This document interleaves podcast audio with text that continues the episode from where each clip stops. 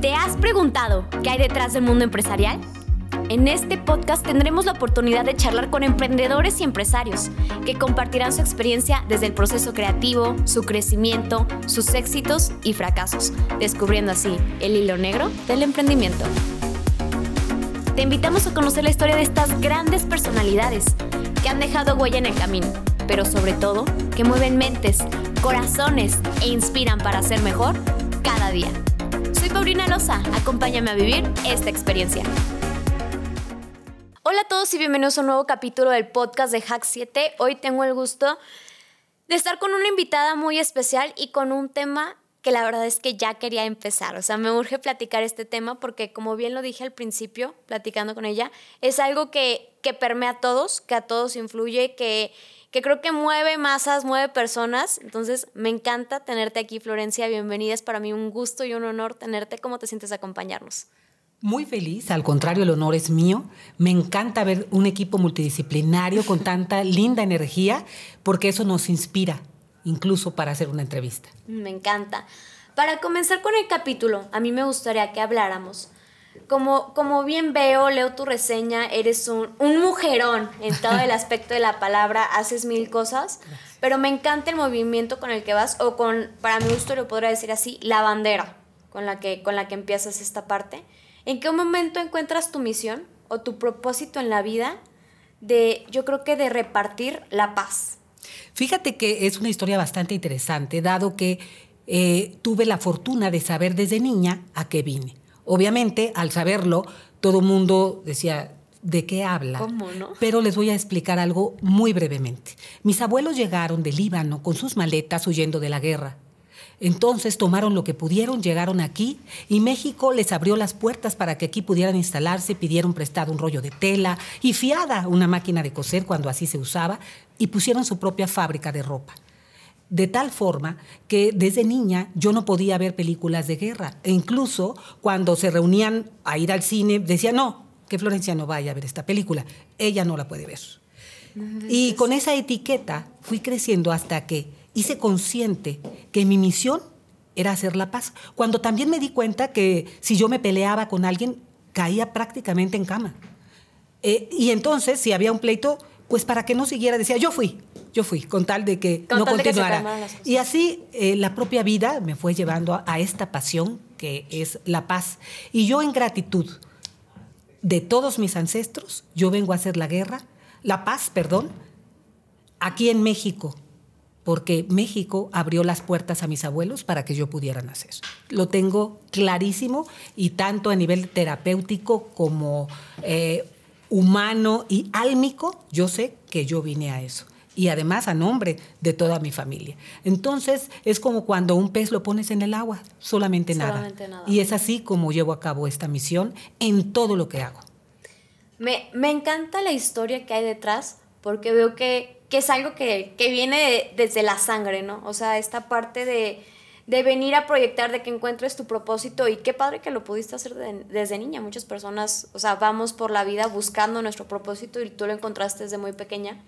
Pero ¿cómo es que empiezas a compartirlo? Tú lo comentas, Flor- Florencia, y es esta parte de decir, yo voy y en cada cosa que hago le meto el corazón, la vida y voy repartiendo la paz. Me consta porque he leído tu reseña, pero no el público que nos escucha. Entonces, ¿cómo es que empiezas a compartirlo con los demás, tu propósito? Bueno, primero me doy cuenta del talento que despierta en mí mi propio padre, que fue un gran poeta y dramaturgo, y empiezo a escribir. Claro que escribía a escondidas porque le tenía tanto respeto a mi padre que decía, no, bueno, yo nunca le voy a llegar. Hasta que un día tuve eh, la fortuna de poderle mostrar lo que estaba escribiendo, y lo que me dijo fue, prométeme que nadie te ayudó. Entonces le dije, no, es que yo leí todos tus libros, me sé todos tus poemas, y yo cuando leí lo que él escribía decía, ¿cómo alguien puede escribir algo que te hace llorar? Sí. que te puede mover las fibras más internas. Y es así como, bueno, empiezo esta carrera de las letras, empiezo a estudiar qué es la palabra, cómo puedes tú sembrar la palabra en el otro y puedes sembrar o disparar una bala con tu boca. Entonces me hice a la tarea de que el instrumento mío fuera esta palabra escrita a través de mis poemas y luego de una columna periodística Luces en la Oscuridad, que es un espacio de reflexión para despertar de las conciencias y me fue heredada por mi padre ya que él escribió esa columna en el Occidental durante 30 años. Y para darle mi propia voz y mi propio sello, yo le puse Luces en la Oscuridad con ese y la columna de mi padre era Luces en la Oscuridad. Mi padre fue para mí no solo mi padre, sino un gran amigo y maestro de vida. Eh, y sin descalificar lo que también fue mi madre. Creo que juntos formaron un equilibrio para que yo eh, pudiera ser esa semilla que hoy está germinando en los corazones de las personas que escuchan eh, lo que grabo para darles un mensaje profundo, que el alma es una de mis pasiones, hablar de eso. Eh, y Gibran Khalil Gibran, un poeta libanés que también fue pues, un gran maestro cuando yo leí todo lo que escribía. Y me di cuenta de que yo no podía ignorar esa voz y que además tenía que compartirla con otros. Por lo tanto, escribí en periódicos, he escrito en revistas y hoy pienso publicar el compendio de mis artículos periodísticos, que justamente han sido publicados hablando de lo que ha acontecido en el momento. ¿No? si pasó una crisis en algún país, si hubo eh, eh, un activismo por la paz. Entonces, como ir hablando de estas profundas reflexiones, de lo que son los valores y, y, por ejemplo, también de la bondad, que es el más alto grado de inteligencia, incluso cientificado. Entonces, esas cosas son mis pasiones porque me doy cuenta que para mí es natural saberlo, pero hay personas que no tienen idea y no, no son menos. Simplemente ¿A qué vine o a qué venimos todos? A compartir lo que nos fue dado. Y esa es, si haces tu tarea bien, bueno, pues pasas de año y yo quiero pasar de año. me encanta esta parte también. Creo que me ha tocado, me ha tocado mucho leer esa parte de la bondad. Y creo que se diferencia mucho de la empatía. Cuando tú eres empático, simplemente solidarizas con la otra persona, pero la bondad te lleva al perdón, a papacharlo. O sea, creo que va muy conjugado en esa parte. ¿Cuáles son, empecemos desde lo más básico, los valores universales? Creo que no muchas, no muchas personas los conocen, yo desconozco algunos. Entonces, tú lo comentas, o sea, las personas van por la vida sin saber esta parte que es tan importante y no es que esté mal o que esté bien que lo sepan, simplemente que alguien no se los ha podido transmitir, ¿no? ¿Cuáles son estos valores, Florencia? Mira, yo descubrí también en, en la contemplación, en el estar aquí y ahora, que los valores. ¿Cómo, hacer un idioma que todo el mundo entienda? Que todo el mundo estemos de acuerdo. Y descubrí que en la naturaleza justamente están dados absolutamente todos los valores. Y el primero que yo diría es el amor, que además que engloba a todos. Pero el amor primero a ti. Porque una persona que se ama a sí misma no es capaz de ser corrupta, no es capaz de robar, no es capaz de meterle zancadilla al otro para que no llegue a su meta. Es ahí donde empieza el amor a ti porque tú eres como un templo sagrado para ti mismo. Por lo tanto, ¿qué debes de hacer? Amarte. Y cuando tú te amas a ti, en automático vas a tomar mejores decisiones, vas a sentir ganas de abrazar al otro y no de estarlo criticando y juzgando. El valor del respeto, simplemente yo les digo, no riegues una planta y ¿qué va a pasar? La planta se va a morir. Entonces, si tú llegas y le quitas algo a esa planta, le estás faltando al respeto. ¿Qué ha pasado? Le faltamos el respeto a la naturaleza y ahora tiene su propia voz que se expresa a través de lo que nos está aconteciendo. Y algo más. Fíjense bien, hay una cosa que me fascina. Cuando yo prendo la luz para mí, yo la prendo también para otros. Si todo está oscuro y nadie ve nada y prendo la luz de mi celular, los demás van a ver. Entonces, metafóricamente y en cuestión de los valores, eso es maravilloso. Es un efecto multiplicador. Si yo respeto, si yo amo, si yo eh, soy honesta. ¿Qué ser honesto? Fíjense bien, decir la verdad. La transparencia es lo mejor. Y me gusta mucho poner este ejemplo. Había una vez una muchacha que barría todo y le daba flojera y por el recogedor. Por lo tanto, metía toda la basura debajo de la alfombra cualquiera que está fuera. Un día empezó a inflarse ese tapete y subía y subía hasta que explotó, porque la efervescencia de toda esa basura hizo un efecto. ¿Qué pasa? Todos los imperios que son sustentados en las mentiras, por ley natural van a caer. Cuando alguien cuando algo tiene una infraestructura sólida, puede venir cualquier terremoto, cualquier temblor y todo va a caer. Por tanto, puedes decir la verdad. Pero si hay verdades que crees que pueden herir, busquemos una forma de acercarnos al otro y decirle la verdad. ¿Cómo repercute estos valores ya en, en la forma, yo lo considero, empresarial? Creo que nuestro público, la mayoría son empresarios o emprendedores. Y es mucha parte, tú lo comentas, un imperio que no está formado desde el respeto, desde el amor, es muy fácil que caiga. Pero muchas veces no sabemos relacionar esta parte con una empresa, que al final de cuentas yo lo usaría para comparar que una empresa es un imperio. Es correcto. Hay algo que a lo que tú te refieres con las empresas, que sería el prestigio. El prestigio es el nombre que tú fraguas a lo largo de tu carrera. Cuando alguien te habla de alguien, hoy lo googleas, ¿no? Sí. Oye, que voy a hacer un negocio con fulano, a mí me ha tocado que me hablen. Si hay una mala referencia, hay un freno para hacer el negocio. Claro. Pero si tú transitaste por el mundo con honestidad, así te quieran tirar, te van a googlear y no van a encontrar nada. No van a encontrar nada más que cosas buenas de ti. Tu propia, tu propio camino, tu propio paso por la vida, tu propia voz es lo que va a prevalecer. Y en el ámbito empresarial, imagínate qué padre, híjole, va a venir tal empresario, todo el mundo lo quiere recibir, todo el mundo quiere hacer negocios con él, pero qué tal que te digan, híjole, ahí viene fulano de tal. Ten cuidado porque ya se fregó a fulano, porque ya le robó acá, porque se roba las ideas, en fin. Hoy en muchos negocios se firma un contrato de confidencialidad que aparte a veces lo rompen. Sí. Cuando he tenido la oportunidad al dar cursos en empresas de entrar y primero ver en dónde estoy parada, me ha sorprendido las prácticas de antivalores que tienen, que para ellos, además quiero aclarar, es normal. Es normal. Pero entonces la empresa está presentando un foco rojo en un lugar donde dices, pero si tú no vas al origen de por qué está ese foco rojo, es que puede ser es que no están respetando los valores. Porque a mí poner la misión, la visión y tenerla en la entrada y no llevarla a la práctica es como si no existiera. Claro. ¿Cuáles son estas partes de antivalores que tú compartes? Que muchas veces tú lo comentabas. Las personas no se dan cuenta y es porque es algo que está en su día a día, o sea, en su rutina y muchas veces la gente lo da, lo da por sentado o lo ve muy normal. Entonces es como creo que quitarles esta venda de los ojos y decir, ¿sabes qué? Esto va en contra de tus valores o de tu misión. O sea, ¿qué, ¿qué, factor común encuentras cuando tú vas y acompañas a una empresa en esa parte? Pues el número uno sería la deshonestidad, la falta de disciplina, por ejemplo, cuando hay un horario, cuando hay una meta que cumplir y alguien dice ahorita la hago, y si alguien en el equipo no hizo su parte, hace quedar mal a todo el equipo. Claro. El común que he encontrado, tristemente, es esta deslealtad entre unos y otros, es la parte de que el jefe o todas tienen que pasar por el jefe. Y eso es terrible. Y eso se usa aquí y en todo el mundo. El acoso laboral, también a la orden del día, cuando quieren tronar a alguien.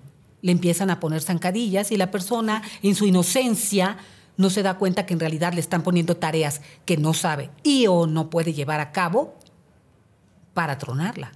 Eso lo he visto muchísimo y creo que también para eso existen métodos. Si tú una persona la quieres suplantar, si ya no si quieres prescindir de sus servicios, hay formas. Hay formas pacíficas de fíjense, no hay que cerrarse una puerta. ¿Qué tal si un día a la larga el... o te topas con que esa persona que tú desplazaste va a ser tu jefe? O claro, se va a volver un líder de paz cuando tú le hiciste la guerra. No inventes. Fíjate que esto se me hace muy interesante y es esta parte, creo que vuelvo al mismo punto, o sea, muchas veces la gente no, no lo tenemos en cuenta. Por ahí me dicen, y es un lema de mi papá, de que a donde vayas tú tienes que ir, o sea, tratar muy bien a las personas, expresarte de manera adecuada, porque de verdad, y no porque suene mal, pero nunca sabes cuándo te lo vuelvas a topar o cuándo puedas necesitar de esa persona, incluso que esa persona necesite de ti, pero tú de ella. Entonces siempre tienes que mantener esta imagen, creo que de congruencia de decir, ¿sabes qué? Hoy soy así contigo y no porque necesite algo, sino porque el día de mañana puede que nos topemos y quiero estar bien. O sea, creo que es un tratado de paz. Pero muchas veces esas las personas no cargan esa congruencia.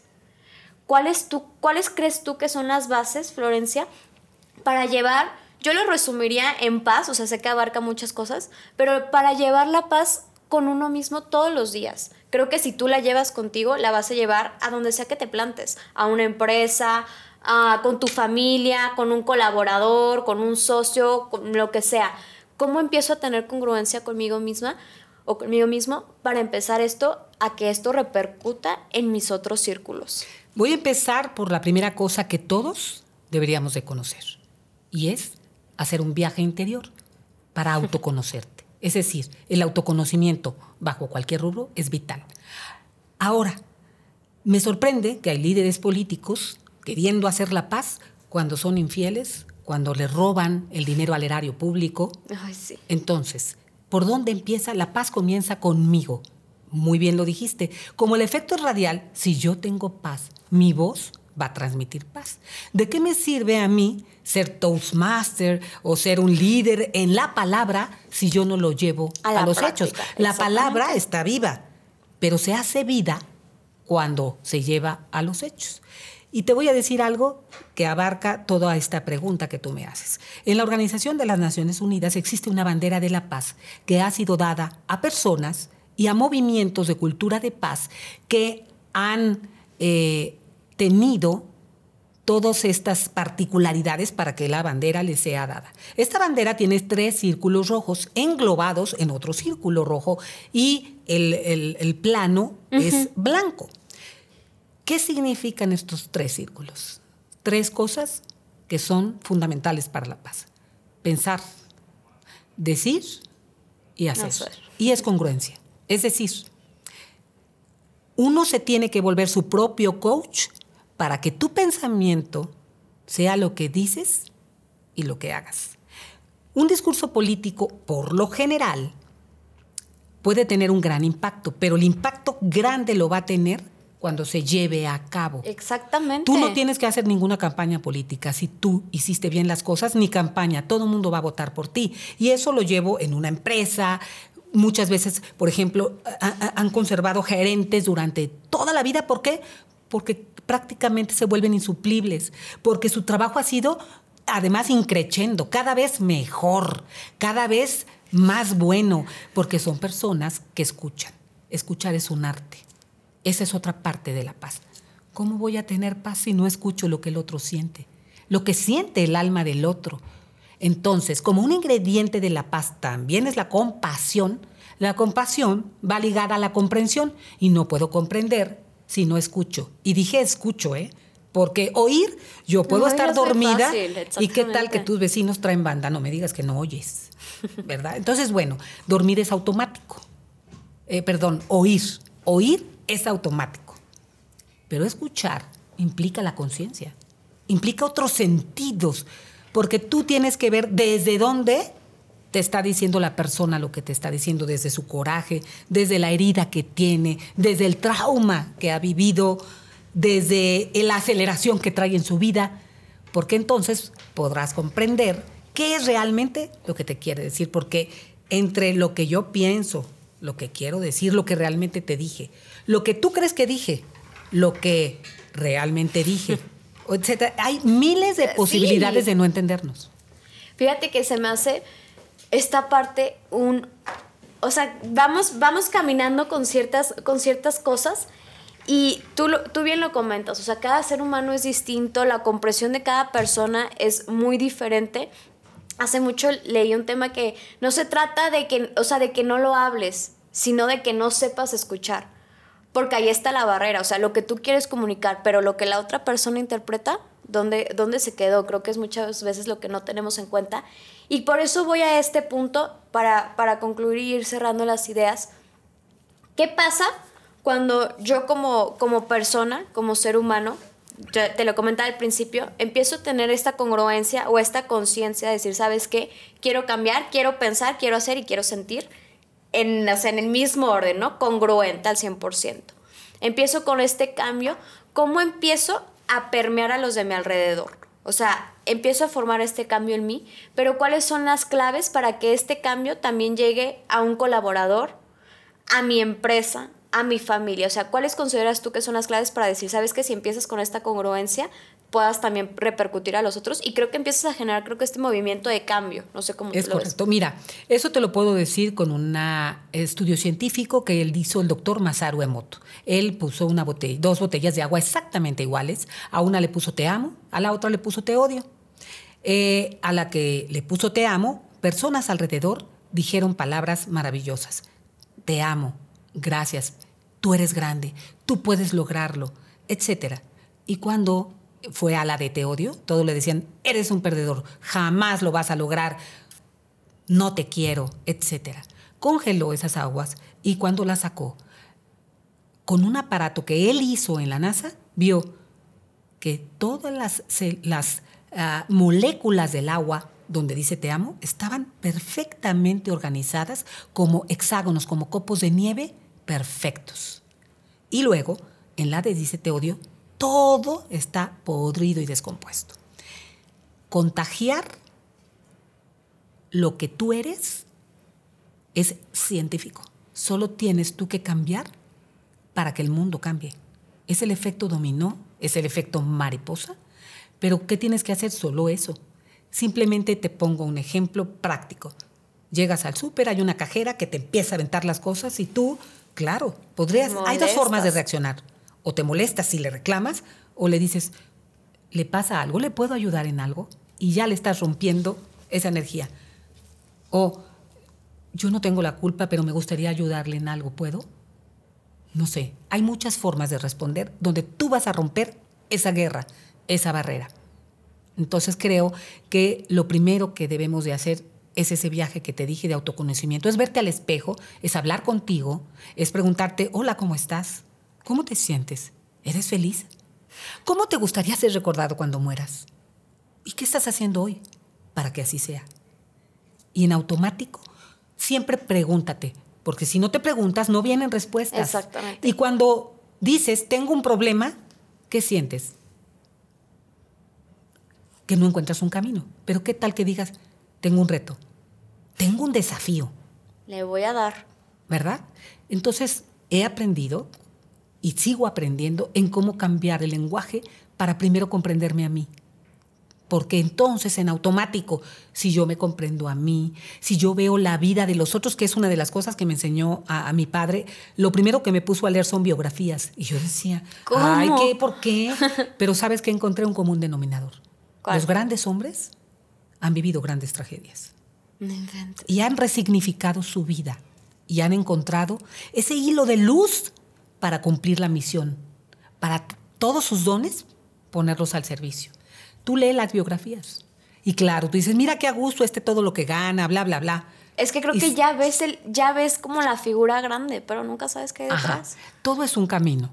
Incluso la propia paz tiene el camino de la guerra. O sea, ¿cómo puedes escribir en un lienzo solo en blanco, no? Porque si ya está todo pintado, no se va a ver lo que pintaste. Entonces tienes que como que sacar el cochambre de todas partes para generar esta cultura de paz que hoy aquí en Jalisco está siendo precursor, incluso a nivel mundial, aceptando eh, una ley de fomento a la cultura de paz. Hay gente que nos ha dicho con esto que acaba de suceder en el Congreso del Estado, ay, pero ¿para qué más leyes si no se cumplen? Y yo les voy a participar, o yo también decía lo mismo. ¿Saben cuándo cambié? Cuando me puse a averiguar en la médula. Tú sabes que si tú recoges a un indigente de la calle, porque tú quieres ayudarlo y eres compasivo, y tú lo llevas a que lo atienda un doctor y por alguna razón ahí se muere, ¿tú eres culpable? Por ejemplo. Entonces hay vacíos legales. Pero si se vuelve ley que todos estudiemos la cultura de paz, es decir, que todos cantemos la canción de la paz, empresarios, políticos, bla, bla, bla, ¿va a cambiar el mundo? Claro que sí. Entonces, ahora te pongo un ejemplo maravilloso que es una de las líneas grandes que yo sigo, que es Sonidos por la Paz, mi programa y mi proyecto de música contra la violencia. Si, de todas las artes, todas son un lenguaje universal, pero la música tiene algo muy profundo. Todo es música en el universo. Esta charla tiene un ritmo, tiene armonía, tiene sonidos, tiene silencios. Esto es música. Caminar, trac, trac, trac, es también música. El latido del corazón son los tambores. La propia naturaleza, si tú Tiene ves música. algunas obras clásicas, se oyen los rayos, eh, la lluvia, todo es música. Por lo tanto, dentro de nosotros hay música. ¿Qué pasa hoy en el mundo que hay tanta violencia? Estamos desentonados. Imagínate un coro, hice un coro de niños, y en el casting había un niño más que desentonado. Claro, no se salvó del bullying de todos, pero mi reto fue decirle, sí entras. Y todo el mundo me volteó a ver. ¿Qué creen? Al tercer ensayo, Ya está. el niño se entonó. ¿Por qué? Si yo junto a personas de guerra, con la mayor parte de personas de paz, y con esto te digo lo que te dije de moto, se contagia, se abraza, el niño se mete al redil. Y es lo mismo que pasa con estas moléculas del agua. Y para más ejemplo, bueno, pues tengo que citar como agua para chocolate. Porque además, cuando hizo la comida con tanto coraje que les hizo daño a todos, Sí. no sé si sepas que Laura Esquivel se basó porque además fue gran amiga del doctor Masaru Emoto. y eso fue para que la gente entendiéramos, o las mamás que cocinamos, o los papás, que tú le estás dando al comensal tu emoción. Somos- claro. Es que es decir, ¿tú ves el oxígeno? No, ¿verdad? No. Pero existe. Bueno, no ves la energía, pero existe. ¿Qué energía traes que andas contagiando? Imagínate que hay un jefe temeroso en la empresa. Uta, todo el mundo, ahí viene el jefe, corre, Sí, sí, sí, se pega esa energía. entonces todo el mundo, bueno, hay, hay- hay alguien que hasta se puede poner mal, le desequilibra su energía. Pero ¿qué puede hacer diferente el jefe? Pues el jefe reúne al equipo y les dice, creo que alguna vez he tenido eh, una forma errónea de dirigirme a ustedes, pero hoy estoy estudiando cultura de paz y yo quisiera poder escucharles a cada uno de ustedes. Por lo tanto, voy a hacer una reunión con cada uno para ver cómo se sienten en la empresa y ver qué cosas podemos cambiar para que todos estemos mejor. Entre más personas estemos bien, mejor va a estar el mundo. Y aplica igual en tu microgrupo, en ti mismo, en la empresa, en la política y a nivel global. Florencia, para concluir con el capítulo, ¿cómo empiezo a fomentar esta cultura de paz? Yo dentro, o sea, de, de mi círculo muy cercano, o sea, sé que, sé que hay que mover masas, eso me queda claro, tú lo estás haciendo, pero como yo, ya una vez que, es, o sea, la gente que escuche este capítulo, ¿cómo puedo empezar a generar esta conciencia y empezar a apoyar? Tú comentaste el ejemplo de el simple hecho de ir al supermercado, o sea, son acciones muy pequeñas, pero que cambian el día con día. ¿Cuáles crees que son, no sé, las bases para decir, ¿sabes qué? Este es, por esto se empieza en la cultura de paz. Dicen que la caridad empieza por tu casa. Por lo tanto, tu casa primero es tu casa interna. Pórtate bien contigo. Cuídate de todo, física, mental y espiritualmente. Cuida tus pensamientos, yo les diría. Cuando yo entendí que el pensamiento es una energía que se puede materializar, aguas con los malos pensamientos. Ahí adentro de ti está el enemigo, esa vocecita buena y esa mala. ¿Cuál quieres escuchar? Cuida tus pensamientos y cada vez que te llegue uno que no es tan lindo, di, ok, bye bye, vete. Haz cuenta que estás hablando Sí, con alguien. córtalo. Otra, tus actos. Dar es una exigencia de nuestra condición humana. Proponte cada día hacer un acto de compasión. Desde ayudar al viejito a que se cruce o hasta traerle el súper a tu vecino que es adulto mayor y no lo dejan entrar al súper, por ejemplo.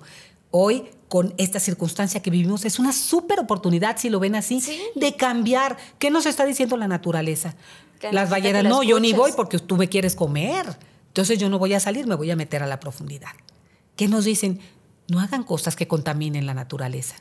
Tú puedes, desde tu trinchera, no hay nadie, ni un niño en este mundo que hoy no pueda abonar a la tierra de la paz. Escuchar, yo creo que eso sería uno de los ingredientes.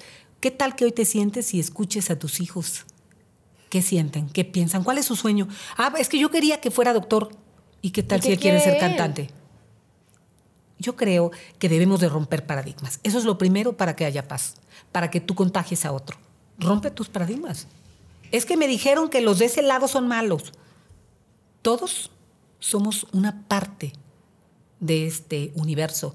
Todos somos uno, eso es real. La torre de Babel es esta. Uno habla chino, otro habla ruso, 100%. otro habla francés, pero ¿qué creen? Pon una música en Francia, en México, en Sudamérica, y todos vamos a hablar el idioma. Fíjense en las guerras, Noche de Paz es una canción que se cantó en la Segunda Guerra Mundial en medio de todos los tiros. ¿Y qué creen que pasó cuando empezaron los soldados a cantar esto? Soltaron las armas y se abrazaron.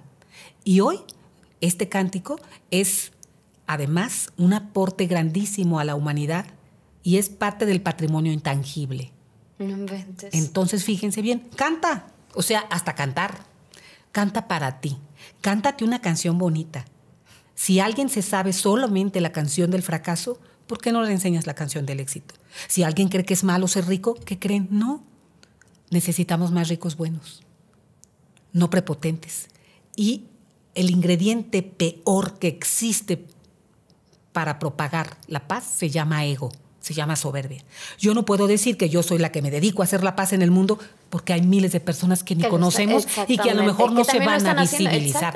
Hay muchas madres Teresas de Calcuta anónimas. Hay miles de personas que ni sabremos de su paso por la vida. Sin embargo, no quieren ellos, por su humildad, que se sepa que son ellos quienes mantienen una casa hogar, por ejemplo, quienes están donando vacunas o mascarillas para que la gente esté bien todos, si entendemos que yo pongo un granito de arena, y qué padre que ahorita que estuve aquí diga, tú también, tú también, y que luego hagamos una red y nos retroalimentemos, oye, ¿qué hiciste hoy? Pero pregúntate, ¿qué sentiste cuando ayudaste cuando a lo hiciste, exactamente. no tiene precio. Es casi vivir en el éxtasis y en la física cuántica, porque somos varios cuerpos, pues es vivir en un estado de energía de la más alta eh, gama y eso se contagia. Bien dicen que el sentimiento de gratitud es el que más energía proyecta, entonces me encanta esto, Florencia, con esto concluimos el capítulo, no sin antes preguntarte cómo te la pasaste. Maravilloso. Fíjate que cada vez que hablo también me autodescubro yo misma. es decir, y yo creo que todos, cuando hablamos y cuando hay algo o alguien que te inspira o que tenemos esta responsabilidad de emitir esta voz, a mí me gustaría que con este podcast hayamos tocado miles de almas y corazones para que puedan transformar su vida y puedan volver a sonreír si ya no han sonreído o puedan contagiar a otro y cuenten chistes. Eso es maravilloso. Es más, hay guerras que se rompen contando chistes. Me encanta. Me lo transmitiste a mí y creo que de verdad espero que esto repercute en más personas. Muchísimas gracias por venir a compartir con nosotros. Me, me gusta mucho la bandera con la que encaminas este proyecto, la historia que lo platicaste que hay detrás de todo eso, la energía, el cómo lo predicas y el cómo creo que esta parte de, vuelvo a lo mismo, congruencia. Todo es, se basa en la congruencia de lo que dices, haces, sientes, proyectas. Entonces, gracias Florencia, es un gusto haberte tenido aquí y espero volverte a tener pronto. Con mucho gusto y es un honor. Muchas gracias por la entrevista. Gracias a todos, espero que les haya gustado el capítulo y no se olviden de seguirnos en nuestras redes sociales. Gracias por quedarte hasta el final. Si te gustó, síguenos en todas nuestras redes sociales y te esperamos en nuestro próximo capítulo.